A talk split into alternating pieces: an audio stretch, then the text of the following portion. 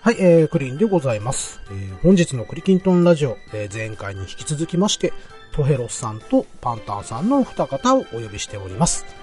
えー、前回はですね、えー、私クリーンと、えー、トヘロスさんと、えー、パンタンさんが選ぶこのチームのこの選手、セリーグ編ということでお送りいたしましたが、今回はパリーグ編をお届けしたいと思います。お二方、引き続きよろしくお願いいたします。はい、よろしくお願いします。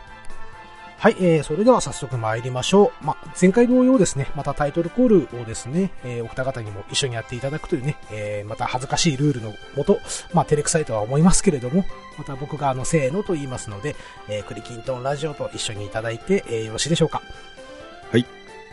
はい。はい、はい、ありがとうございます。それでは早速始めましょう。せーの。ククリキントンラジオ。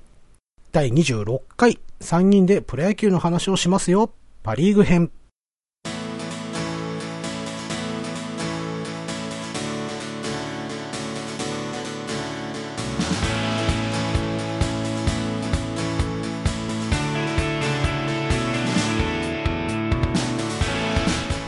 はい、えー、改めまして、クリーンでございます。えー、皆様いかがお過ごしでしょうか、えー、今回はですね、前回に引き続き、プロ野球、このチームのこの選手、パリーグ編をお届けいたします。トエロスさん、パンタンさん、今回もよろしくお願いいたします。はい、よろしくお願いします。します。はい、えー、前回のですね、まあ、我々の熱い昔話をね、えー、聞いていただいてから、今回も聞いていただくと分かりやすいかなと思いますので、えー、よろしければ前回のセリーグ編の方からですね、えー、ぜひ聞いてみてくださいね。えー、順番はですね、まあ、前回同様、まあ、私、えー、トヘロスさん、パンタンさんの順番で発表したいと思いますけれども、それでよろしいでしょうか？はい。はい、お願いします。はい。そして、また前回同様ですね、えっ、ー、と、チームの発足順の方で、えー、発表していきたいなと思っておりますので、それでは、えー、早速参ります。えー、まずはですね、1936年に発足しました、えー、まあ、この時は阪急ブレブスといえばわかるのかな。えー、現在で言うとオリックスバファローズ。こちらの方から参ります。私、えー、クリーンが選ぶ、えー、オリックスブルーウェーブといえばこの選手。イチロー選手。ですね。うん。間違いないですね。はい。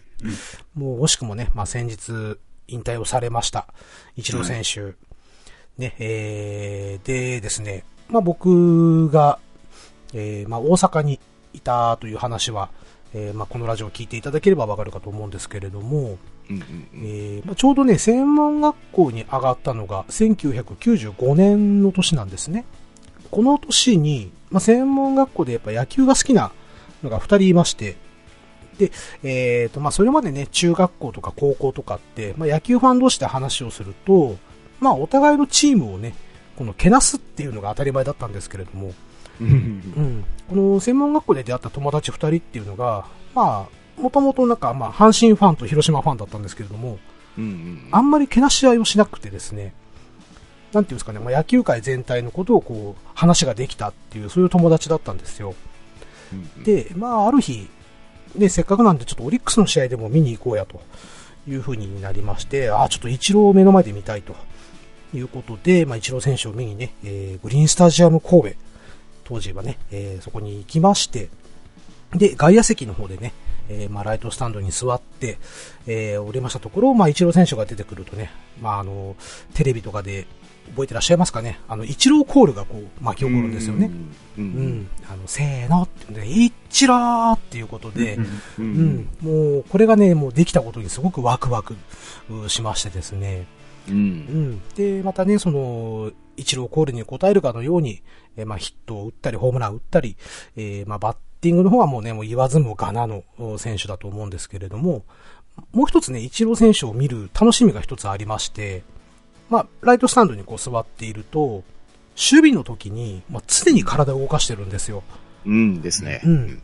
もう屈伸したり、伸脚したりですね、あの、グローブを何気に取って、この肩甲骨周りをこう動かしたりとかですね。うんうんうん。うんというのをですね、こう見てるだけでもちょっとワクワクできるような、そんな選手でありました。まあなんか本人が言うとね、なんか、体がすごい硬いらしいんですよね、イチロー選手というのは。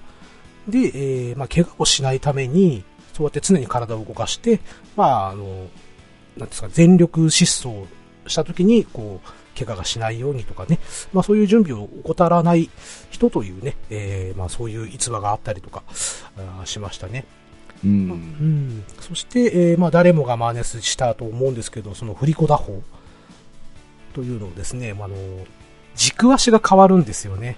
と基本的に左バッターのイチロー選手は、左足に軸足、あの、重心を溜めて、うん。う。うんん。で、その左足を残して、えー腰のスイングあ、腰の回転でこうスイングをしていくんですけれども、イチロー選手はその振り子打法って足をこう、一回左足の方、右足を左足の方に引いてきまして、で、えー踏み込んだ時に軸足が右になるんですよ。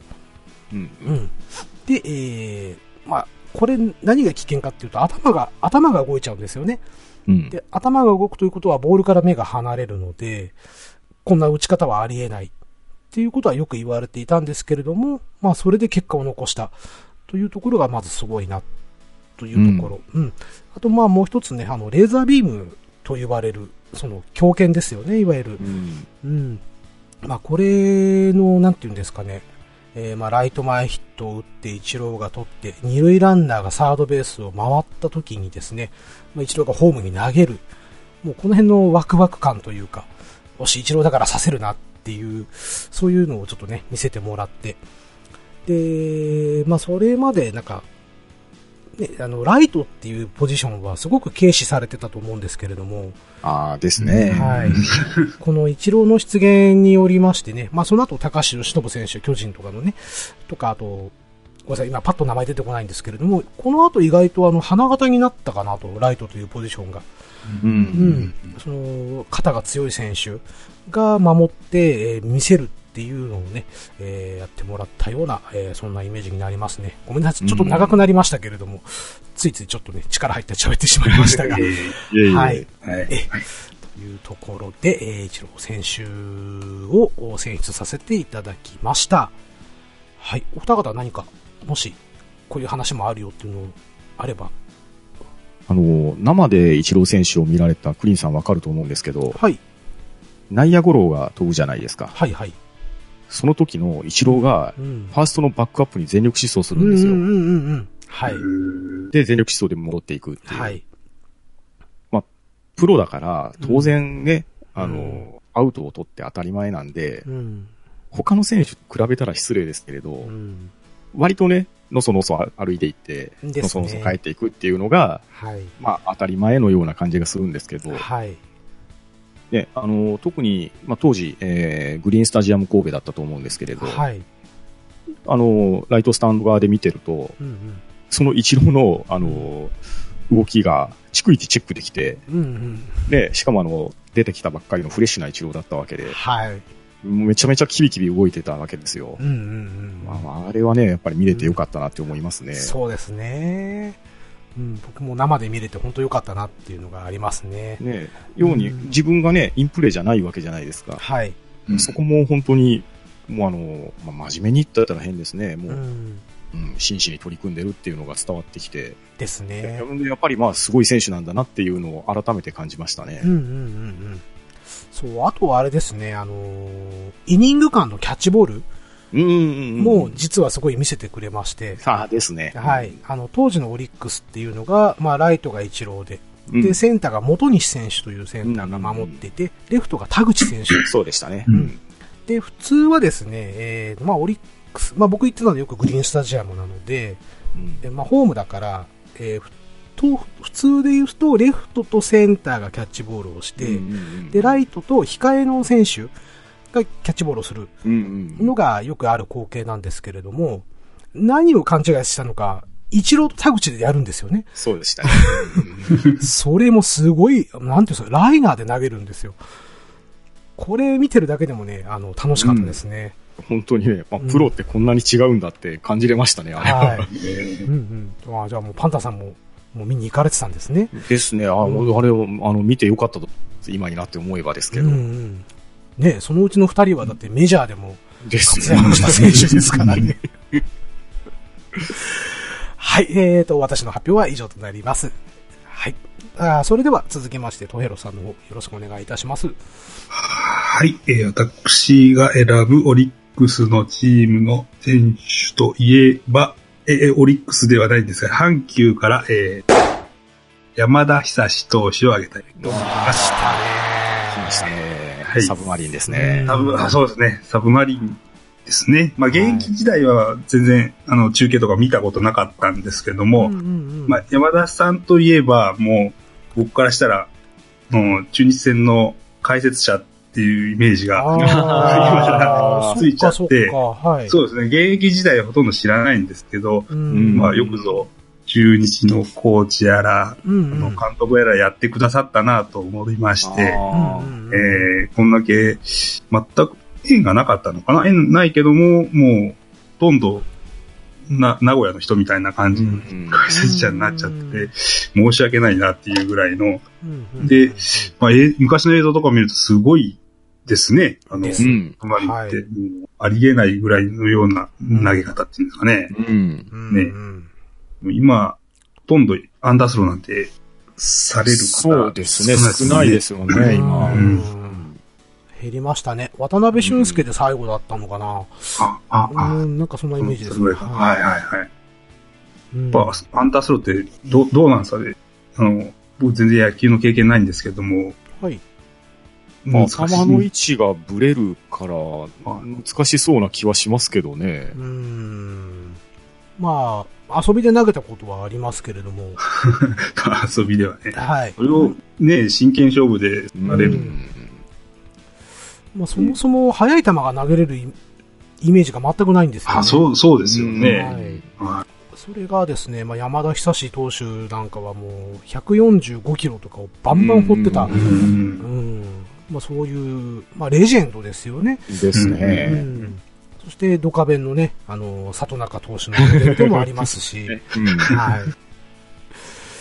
まあ、そうですね。やっぱ、山田久志といえば、うん、その綺麗なフォーム、サブマリンと呼ばれるね、本当に綺麗なフォームから、うん、バンバン三振を取ってるイメージがやっぱ強いですね。ですね。うん。そして、山田さんをヘッドコーチに引っ張ってきたのは、多分星野さんじゃなかったかな。あ、そうでしたね。確か、その時代でしたねう。ん。はいで、その後に、うんはい、監督されて、そうですね。で、もう解説者って感じになっちゃううんうんうんん。うん。う。もうほとんどん名古屋の人になってますね、今。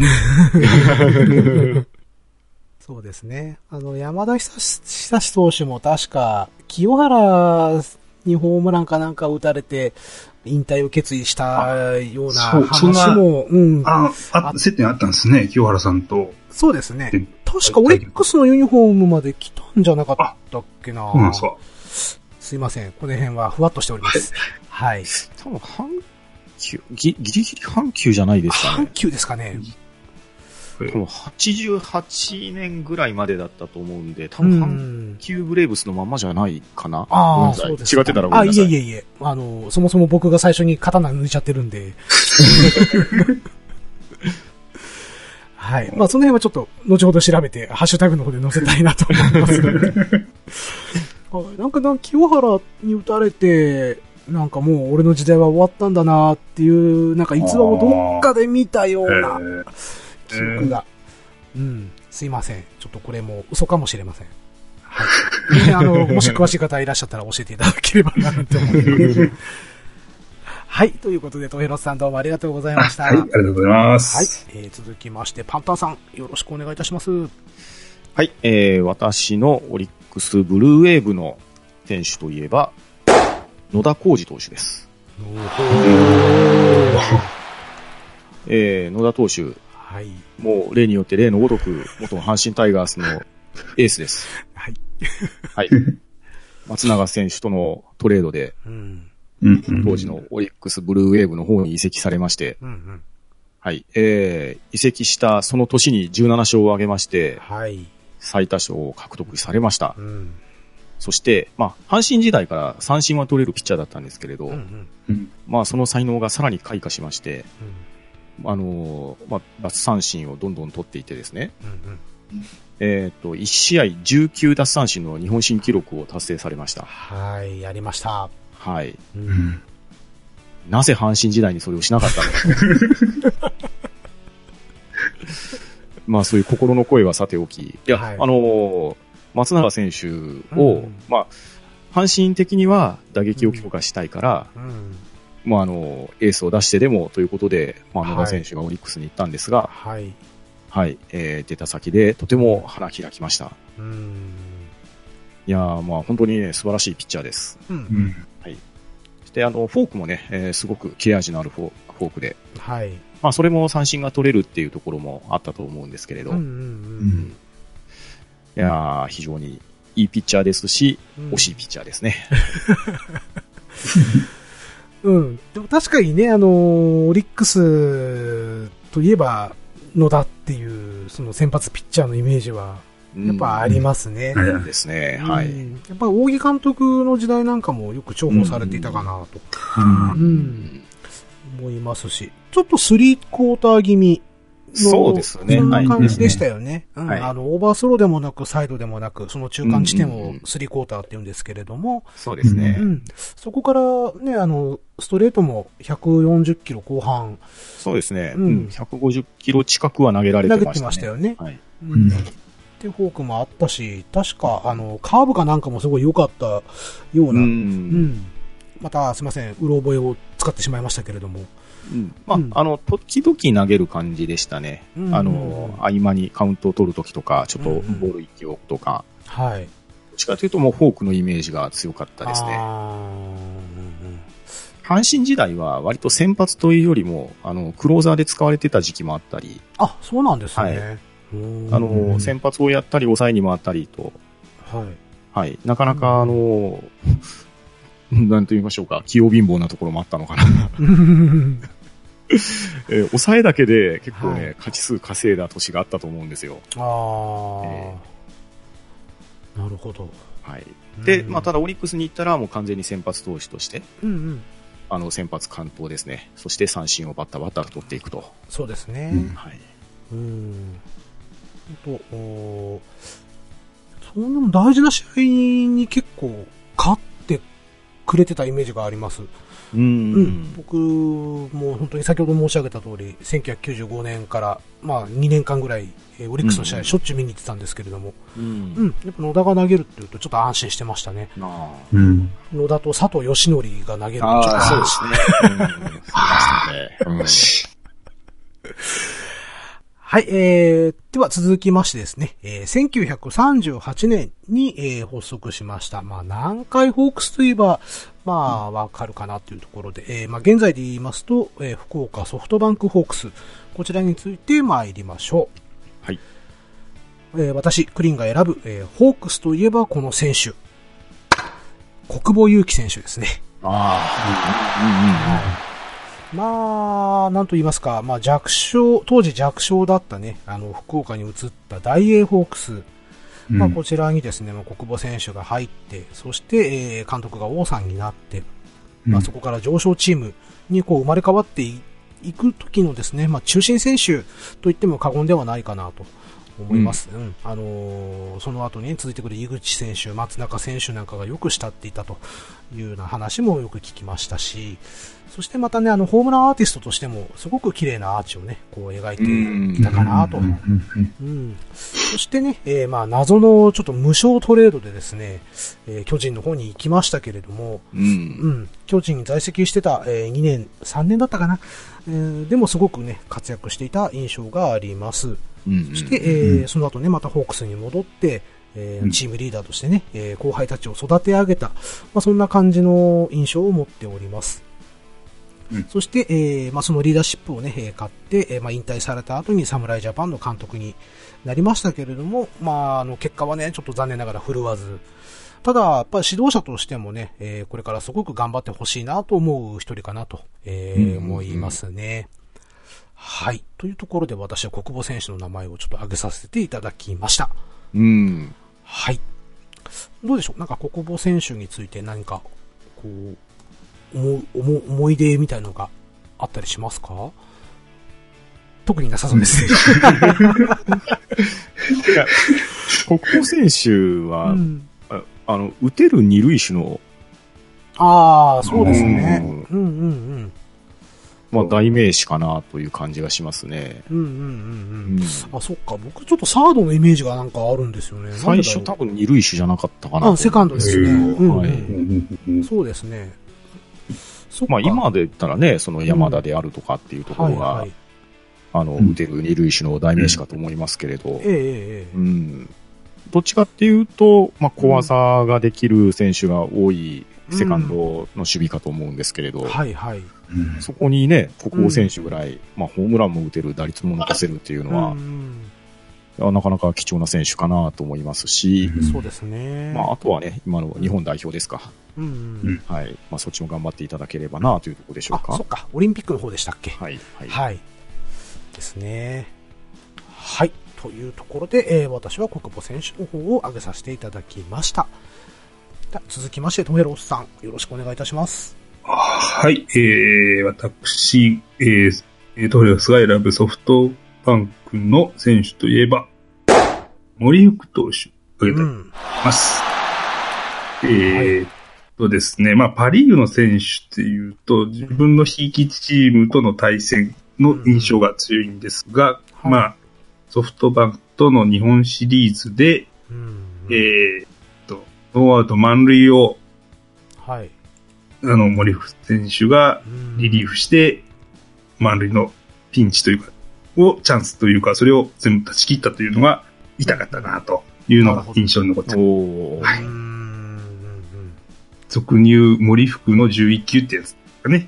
まあ、あーして、ノーアウト満塁っていうのはね、うんチャンスが、結局チャンス、ワンアウト取られてすぐそのままゲッツーとか、そういうのがよくあるパターンなんですけどね。うんまあ、この時は、まあ、ゲッツーではなく、うん。3人、打者3人だったかな。はい。うんうん全部取られちゃった。三振やり、三三振やら何やらでうん取られたかなと思って、なかなかあの時期は痛かったですね。日本シリーズは出て、出れても日本一にはなれなかったっていうのは、うんはい、見ててなるほど思いまし。た。はい。はい。ですね。今、森福さんといえば、あれ、巨人。今、巨人ですよね。そうそうですねそうそうそううんうですね。うん、確かに、森福の11球っていうのはね、まあ、聞いたことあるなと思って、今ちょっとウィキペディアで調べてるところ、6回1点リード無視満塁から登板して、えー小池を空振り三振、えー平田をレフトフライ、えー谷繁をショートゴロということで、えー森福の11球とう。いうんところで、えーまあ、注目を浴びたというね。はい。はい。そうですね。まあ本当に中継ぎとしてね、すごい、えー活躍されている投手で、ただまだ巨人ではその、ベールをちょっと見れてないかなっていう。ところがありますね。うん。まあ、あまり深く言えませんけどうね。ん。はいそう。ですね。はい。トエロさんどうもありがとうございました。はい、失礼しました。はい。では続きまして、パンタンさん、よろしくお願いいたします。はい。えー、私のソフトバンクホークスの前身、福岡大英ホークスの選手といえば、池田近房投手です。あまり馴染みがないかもしれないですね。うーんとね、まあ、あ、あ、どうぞどうぞ。ちょっと、後で。はい。はい。えー、池田近房投手は、1983年のドラフト2位で阪神タイガースに入団されました。はい。えー、そして、84年に9勝を挙げ、85年の優勝の時も9勝を挙げて、うんまあ、当時、えー阪神タイガースのエースと呼ばれ、うんえー池田選手もですね、えーなかなかのイケメンでして、うんまあ、当時、あの、近藤正彦に似てたんですよ。うん。えー、はい。えー、で、非常に人気がある投手でした。はい。ただ、残念ながら、あま、まりその後活躍もできず、うん。1991年のシーズンから大英ホークスの方に移籍されたんですけれど、はい。はい。えーここで花開きます。うん。阪神時代は、まあ、主に先発投手として、うん。うん。当然まあ元エースだったので、はい。えー先発の責任を果たすっていうところのピッチングが望まれてたんですけれど、うん。えー大英ホークスに行きまして、あの、先発も確かにしたことあるんですけれど、うん。途中から、あの、中継ぎ、ストッパー、そっちの方に転換しまして、えーまあ、2シーズン続けてセーブポイントを10ポイント以上上げるという、ストッパーとして、えー開花したというね。はい。うんはい。えーまあ、これについては、えーなんで花開くんだとはちょっと言わず、はい。はい。えーまあ、まあ、当時、あの、阪神タイガースにはね、えー中西清樹という、あの、ストッパーがおりましたので、あー池田から中はい西につなぐ、まあ、もしくは山本和之につなぐっていうような、まあ、パターンがありましたので、はい。でもここに関しては、新たなね、えーし起用方法考えられた、えーダイエーホークスがお見事でしたとうん。いうことで、えーホークスの選手として池田近房投手を挙げたいと思います。はい。ありがとうございます。はい。池田さんなんかコーチやってるイメージがすごい強かったんですけど。そうですね、その後コーチされてましたね。はい。ねうんで、えー、今、ちょっとウィキペディアでですね、池田さんをちょっと今ちょろっと見てるんですけれども、はい。うん、コーチはあんまこと書いてなくて、うんうん。うん。あれ、でもなんか池田さんといえば、なんかすごい優秀なコーチのイメージがあるなぁなんて思って、今お話を聞いていたんですけれども、うん。で、この時にね、先ほどえーパンタさんおっしゃられた通り、えーストッパーに抜擢されて、はい。うん、ただ、まあ、それ田淵さんがうん、当時監督だったみたいですね。ですね。はい。うん。そして、えーまあ、球界の寝技師、根本さんに代わってからは、まあ、起用法が変わり定年っていうふうに書いておられますね。ですね。う。うんん。えーなんとなく、ふわっと顔は覚えております。すいません、ちょっと私も、おうまいこと広げられず、大変申し訳ないなと。続きまして、えー1945年に発足しました、えー現在の北海道日本ハムファイターズ。こちらについて参りたいと思います。えー私、クリンが選ぶファイターズといえばこの選手。ダルビッシュ有投手を挙げたいなと思います。まあ先ほどからちょっとね、なんか王道の路線をちょっと来てしまって、大変申し訳ないなとは思いつつですね、まあ、なんとなく日本ハムのね、えーユニフォームをこう思い立った時に、えー真っ先にこうバシッと当てはまったのがダルビッシュ投手だったんですよね。うん。うん。本当にね、まあ他にもちょっとね、選びたい選手は数人上がったんですけれども、まあね、やっぱり日本ハムのユニフォームが一番似合ってたなぁなんて思うのが僕はダルビッシュ投手だったんですけれども、うん。うん。うん。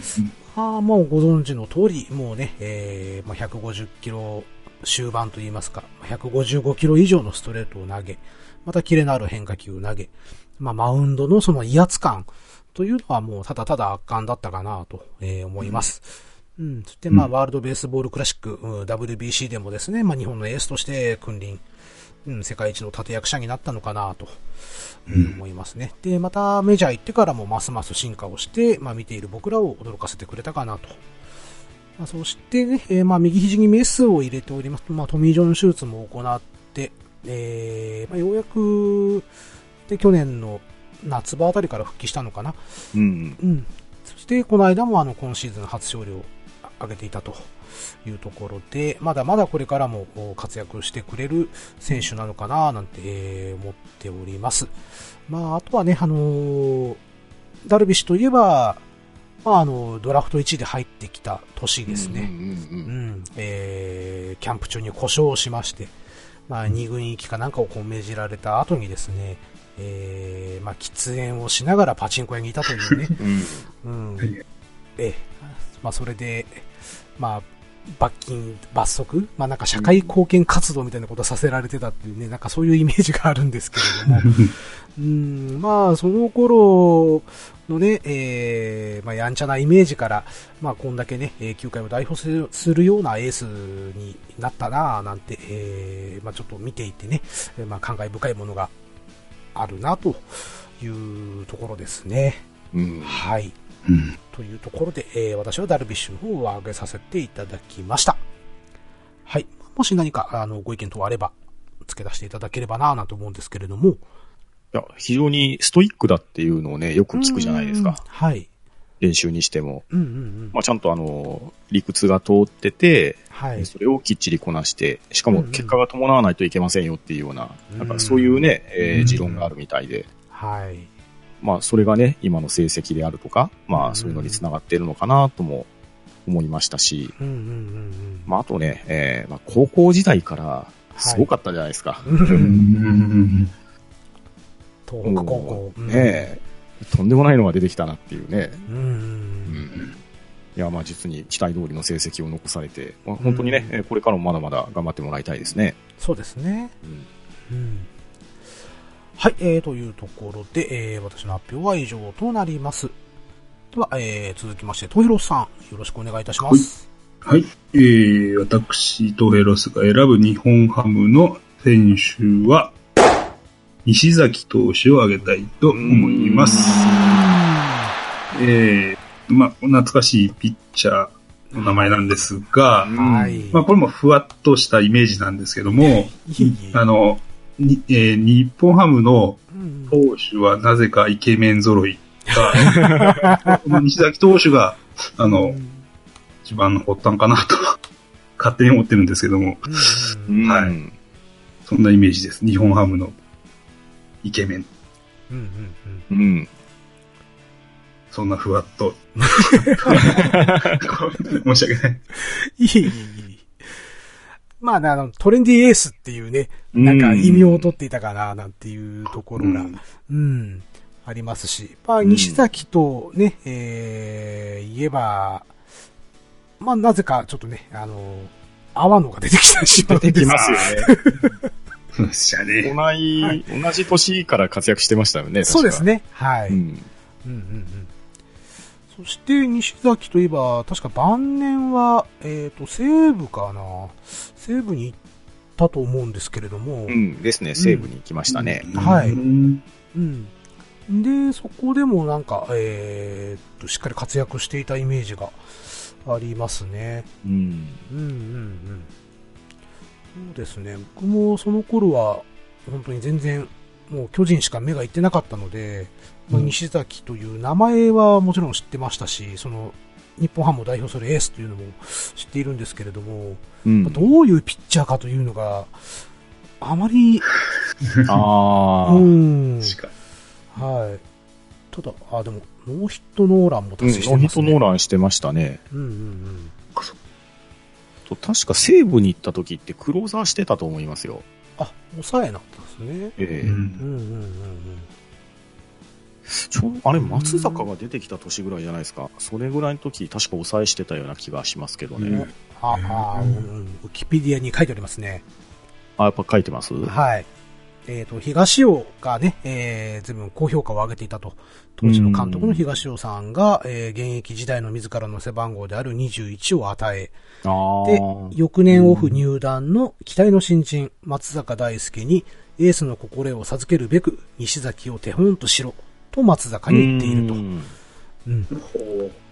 はい。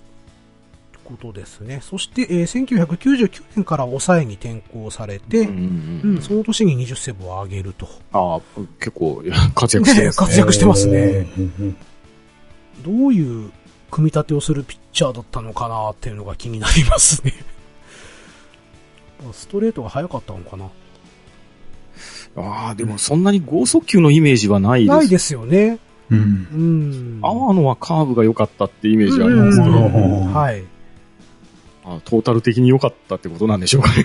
ですよね。うん。というところですかね。うん。すいません。私もちょっとふわっとしてました。すいません。トエルさん、フォローできずに申し訳ないです。いえいえ、とんでもないです。こちこちらこそ、もう、いろいろありがとうございます。はい。じゃあ、続きまして、パンタンさん。よろしくお願いいたします。はい。えー、私の選ぶ日本ハムファイターズの選手といえば、坪井智近選手です。はい。えー、坪井選手。はい。まあ当然、元阪神の選手ですね。うん。え。ー、はい。まあ、一郎選手がね、振り子打法で話題になりましたが、はい。まあ、その後に出てきて、同じような振り子打法を使う選手がいると。うんうん。えー、そして、新人ながら3割を超える打率を叩き出し、はい。はい。まあ、あの、当時、えー、高橋由伸さんとか、えー、うん小林寛永さんとかだったかな、うんえーそのあたりに はいはいで、そうですね。うん新人を争いをして、はい。はい。まあ、あの、実にシェアな打撃を誇った選手なんですが、うんうんはい、えー、日本ハムにトレードに出されました。うん。ただ、えー、トレードに出されたんですけれど、日本ハムでもかなりの存在感を残しまして、うん、そうですね。はい。えー、まあ、もともとね、巧みなバッティングっていうのは当然あったわけですけれどう、んうん。えー、多分当時の日本ハムって結構ね、外野は激戦区だったと思うんですよ。はい。えーと、森本ひちょりとかうんうんうんた時期じゃないですか、うん確か。ですね。うんはい。あと多分当時はまだ小笠原選手も日本ハムにいたような時期だったと思うんですけれど、ああ、そっか。はい。そうですね。ガッツもいましたね。ですよね。うんうんまあ、そんな中で、えー移籍して、えーすぐに、えー3割3分の打率を残しまして、これもあのウィキペディアに書かれているんですが、プロ野球史上初のはい両リーグ1年目で打率3割を超えたっていう、なかなかの珍しい記録を持ち主なんです。まあ、あの、もともと PL 学園でも活躍されあ活躍されていた選手で、はい。まあ、あのね、えー将来も嘱望されてプロ入りされたんですけれど、はい。まあ、その、振り子打法ばっかりに目が行くんですけれど、うん。えー本当に打率を残せる選手うんうん。ですね。えーあと、この方も結構ストイックな方ですね。えーうんうん割とあの、引退されるまでに、うん。はい。あの、各球団を渡り歩かれて、まあ、最後あの、うん独立リーグに行かれたりもして、うーんん。あの、本当に野球を求めて精一杯プレーされた選手かなっていうので挙げてみました。うーん。うん。そうですね。確かにおっしゃる通り、と1998年はい。のね、えー、ということは激戦区ですね、本当にね。そうですね。高橋由伸、えー、川上健信、あ、川上健信か。はい、うん。うん、と小林寛永。はい、はい。ううん。ん、そうですね。この、うん、そして坪井選手ということで、うん。うん、4人で、ね、誰が新人を取るんだってうんいう、結構話題にもなりましたよね。そうですね。まあ、うん最終的に特別表彰かなんかみんなもらったような気がしますけれど、うん、まあ4人ともね、大活躍でしたからね。ううんんそうですね、坪井選手も、なんとなくその天才肌な。そうですよね。うん天才肌なイメージですね。はい。うん。ありますね。あの、簡単にヒット打ってるように見えちゃう。うん。ううんん、そういう選手でした。また嫌なところでもね、打ったりするんで、うん。すごいね、坪井って言ったら、ごめんなさい、もうね、あの日本ハムのユニフォームよりも阪神のユニフォームがバッと出てきちゃいまあ、ます、そうですよね。はい トレードだったんですね。そうですね。はい。うんんか、FA とかじゃなかったんだ。うん。うんう。んうん。なんかね、あのーフリコ打法と、あと、なんかオープンスタンスの、ちょっとメジャーリーガーっぽい。そうですね。一時、期、あの、振り子をやめた時期とかもありましたね。うんはいはい。はい。なんかそのイメージもありますし。ああ、そっか、でもよく新庄とかとよくなんかやってましたようんうんうんね。うんうん。うんそうですね。あの、日本ハム時代で、えー、ゴレンジャーの真似したりしてました。あ、それだ、オレンジャーだ。懐かしいな。あええの頃ね、日本ハムは本当に盛り上げようって頑張ってましたよねで。したね。札幌に移転した年ぐらいでしたかね、多分。うんうんうん。本当にね、そして、あ、そっか、その後に稲葉選手とかも入ってきて、でしたね。うんで、日本ハムが徐々にこう、強くなっていくっていそうですね。つうん強いチームになったって感じでしたね。うんうんうん。そうですね。まあ、一時ね、あの、大沢親分の時も、うん2年続けて2位とかね、その辺まで頑張ってた時もあったんですけれども、なんか、やっぱり、この辺の日本ハム、千うん、2004年とか、うん。あたりは、うん、すごい強かったってイメージがありますね。うん。うん。はい。とごめんなさい、僕もそんな情報しかなくて。